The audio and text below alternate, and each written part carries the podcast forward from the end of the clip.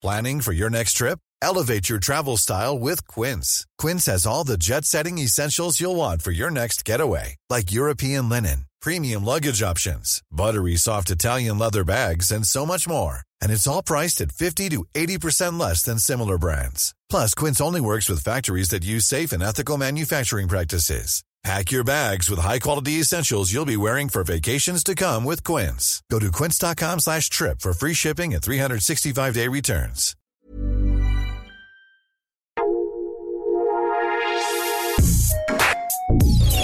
Escucha la opinión de Sergio Sarmiento, quien te invita a reflexionar todos los días con la noticia del día.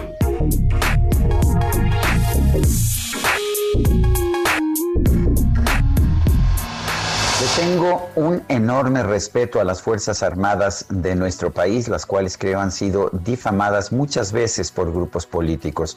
Pero no pienso, como el presidente López Obrador, que las Fuerzas Armadas puedan hacer todo en la República Mexicana, un estado que debería ser civil.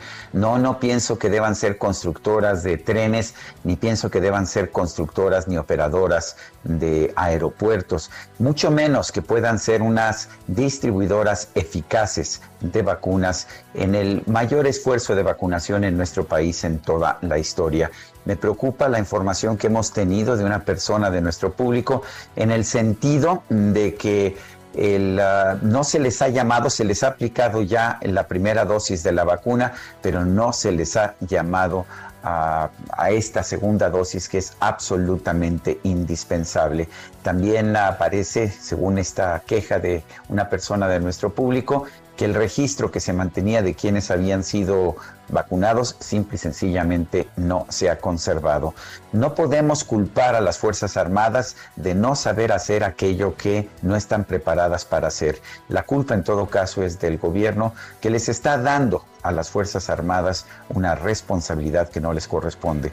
Pero me parece terrible que si hemos gastado tanto dinero y esfuerzo en traer vacunas y estas no se pueden aplicar en sus dos dosis como corresponde, estamos cometiendo un error enorme.